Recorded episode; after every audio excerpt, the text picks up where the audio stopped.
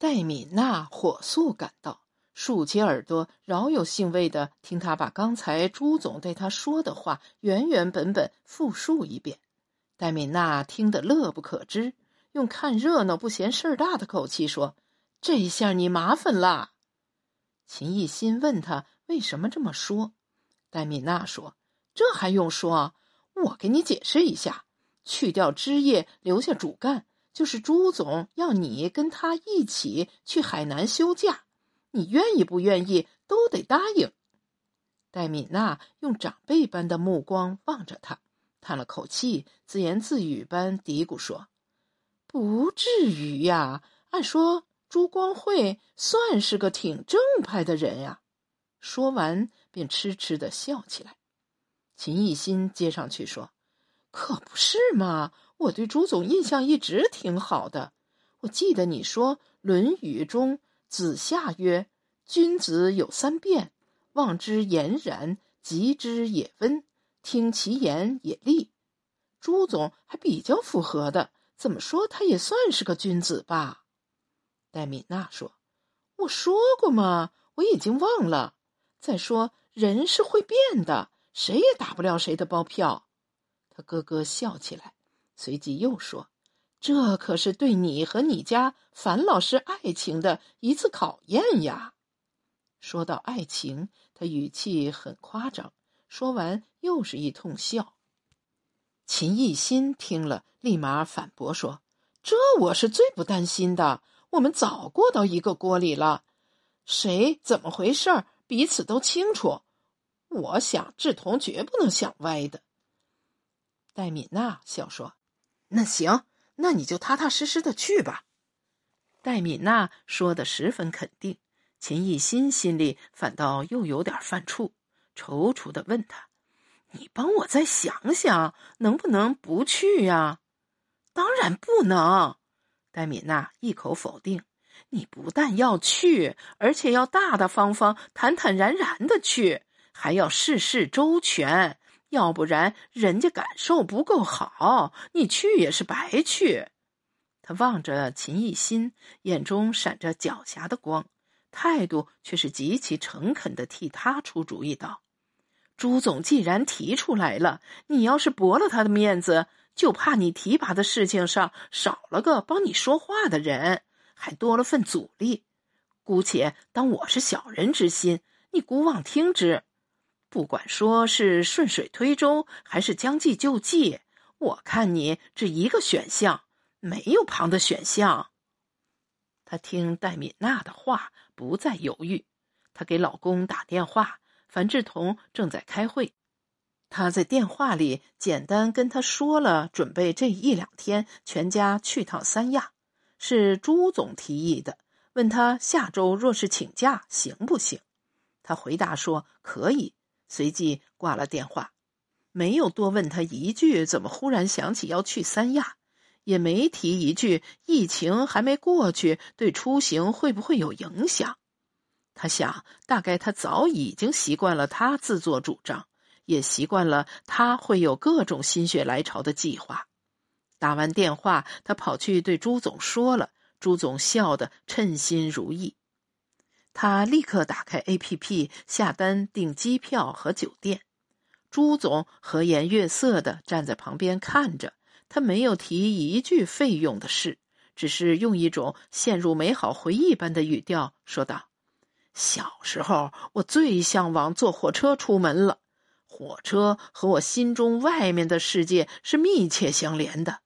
你肯定想不到，考上大学我才第一次坐火车。”我特别喜欢吃火车上的盒饭。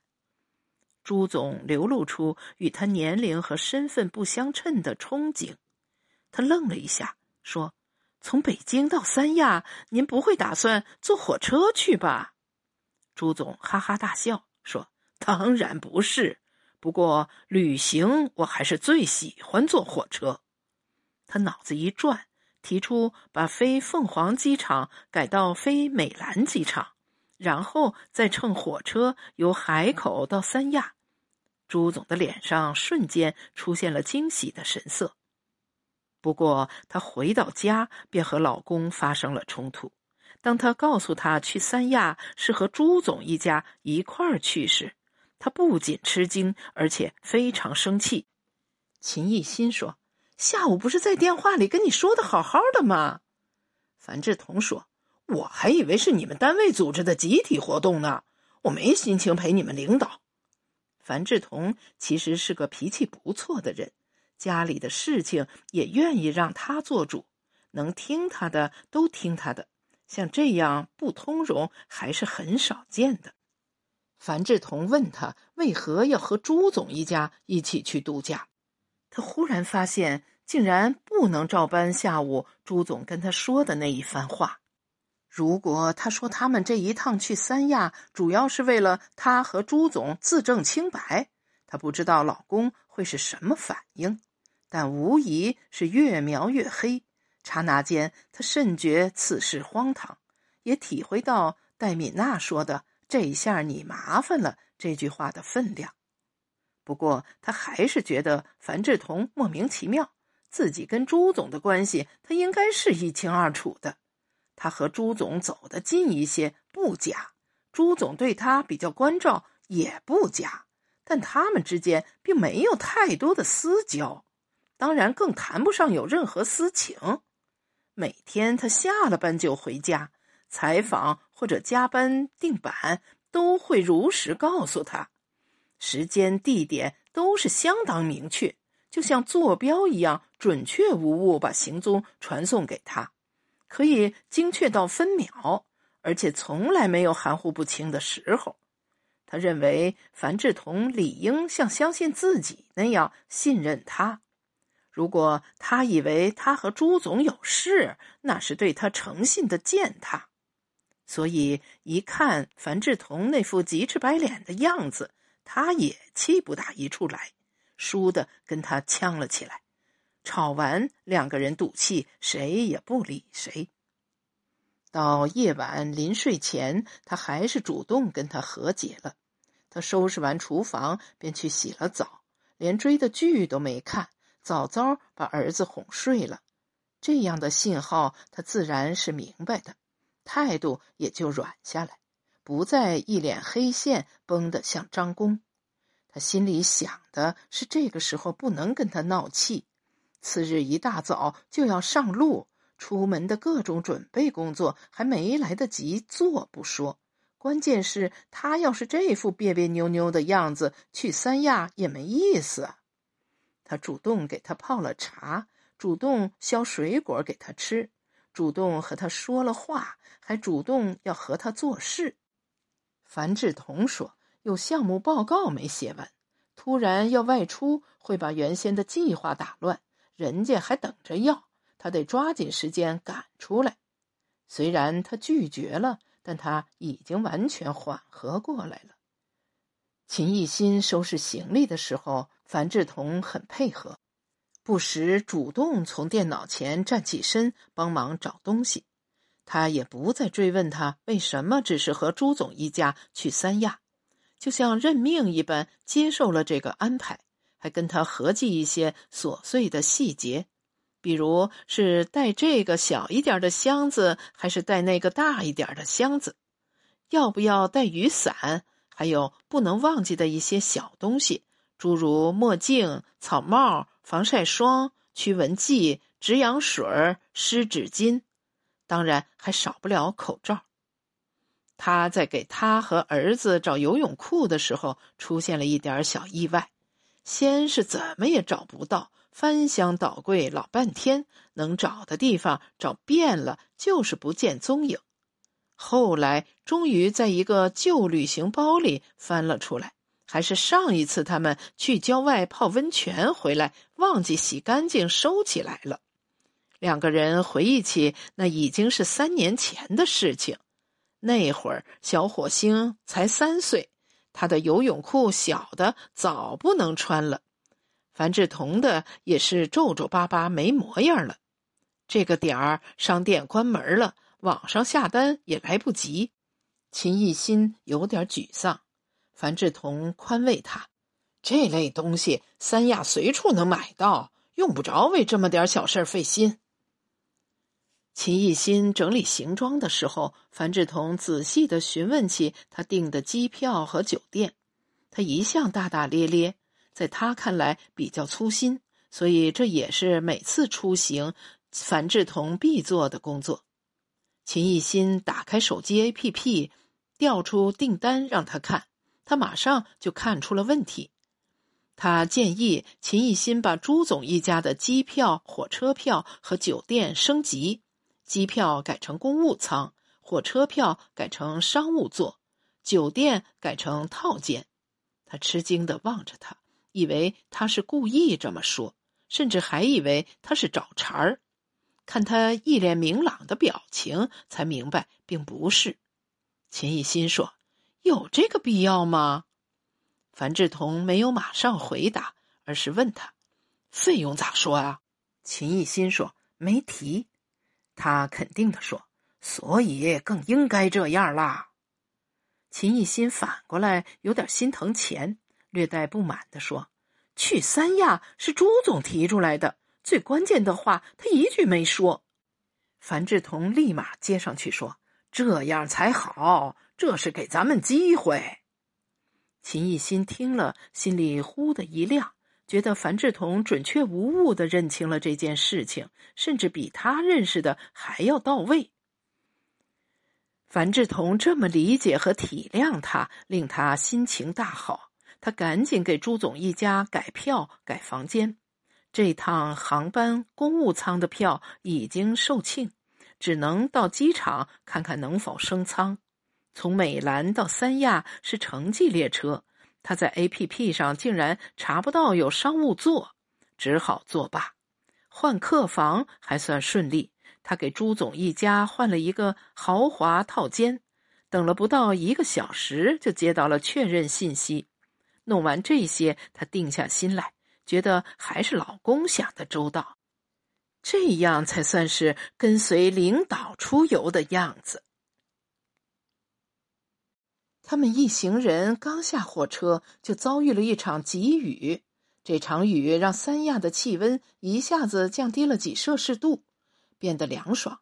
但他们是从天寒地冻的北方来的，这场瓢泼大雨丝毫不令他们愉快。好在秦艺新预定的来接他们的车到得很及时，他们一点没被雨淋到。等他们到达饭店，雨也恰好停了。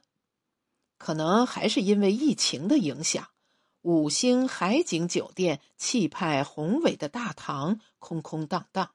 他们扫了健康码，测了体温，很快就办好了入住。服务生开着敞篷电瓶车送他们去房间。朱总一家的豪华海景套房先到。秦艺新问服务生：“另一个房间远不远？”服务生说：“不近，电瓶车还要开几分钟。”他问服务生能不能调换一下，服务生说不太清楚，要到总台去办理。朱总说就这样吧，不必麻烦了。秦艺新忽然看见樊志同朝他使眼色，一下想起这个豪华套房是换过的，同时也领会了他阻止的意思。他和樊志同两人下车，帮朱总一家把行李拿进房间。和他们约好晚上在自助餐厅见。电瓶车在树林间穿梭，大约绕过了大半个酒店，才到达他们的房间。秦艺新带点抱怨说：“这个酒店看着都没什么人住，一起订的两个房间隔得这么远，也太不方便了吧？”樊志同说。豪华不豪华，当然是得有所区别，这样才能体现出一分钱一分货。又说：“我看这样挺好，要离得那么近干嘛？”秦艺新说：“那不是方便照应吗？”樊志同不以为然的说：“有啥要照应的？”又补一句：“又不是生活不能自理。”秦艺新短促一笑。立马意识到，他心里其实还是不顺，不再说啥。梳洗过，换好衣服，秦艺新和老公、孩子一起去了自助餐厅。自助餐厅灯火通明，却空无一人，餐食都摆在了室外。朱总一家已经先到，正在餐厅前的草坪边上散步。他的太太丽琴和女儿英英都穿着漂亮的衣裙，打扮得花枝招展。秦艺心顿觉眼前一亮，一路上他都没有好好看看他们娘儿俩。在他模糊一团的印象中，他们就是一个面色灰暗的妈妈和一个神情呆滞的孩子。在机场见面时，朱总向他们夫妇介绍太太，他甚至都没能记住朱太太的名字。虽然之前订票的时候，他看过朱太太的身份证，细看之下，朱太太比朱总年轻的多，大约要小十岁，比他和樊志同也就大个两三岁的样子。在美兰机场，朱太太曾跟随他一起去了趟卫生间，给他的感觉是，朱太太到了陌生的地方很晕菜，就好像。不跟着他，很可能找不到卫生间，或者再摸不回来。朱太太显得羸弱胆怯，有点呆头呆脑。秦艺心甚至怀疑他没怎么上过学。从洗手间出来，他仍然跟在秦艺心身后。秦艺心生怕他跟丢了，好几次回头去看他。有一个细节令秦艺心有所触动。在某次回头时，秦艺心无意间发现他竟然画着很下功夫的眼妆，上下眼睫毛都用睫毛膏刷过，眼皮上涂了金色和红紫色的眼影。但在长途颠簸中，那些热闹的颜色脱落了不少，就像年久失修的古建筑一般，油漆斑驳。倒是和他那张皮肤黝黑、气色不佳的脸相对协调。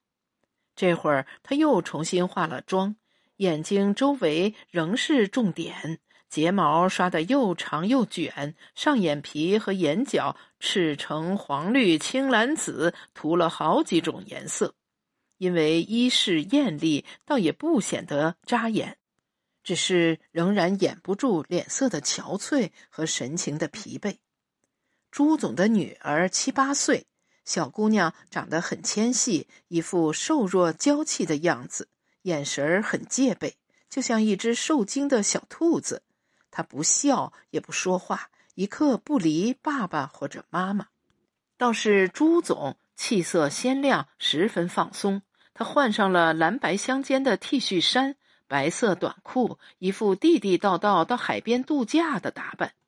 平常上班，他都是衣冠楚楚，忽然穿得这么休闲，显出身材发福臃肿的趋势，尤其是肚子微凸。秦一心生怕他不好意思，不敢朝他多看。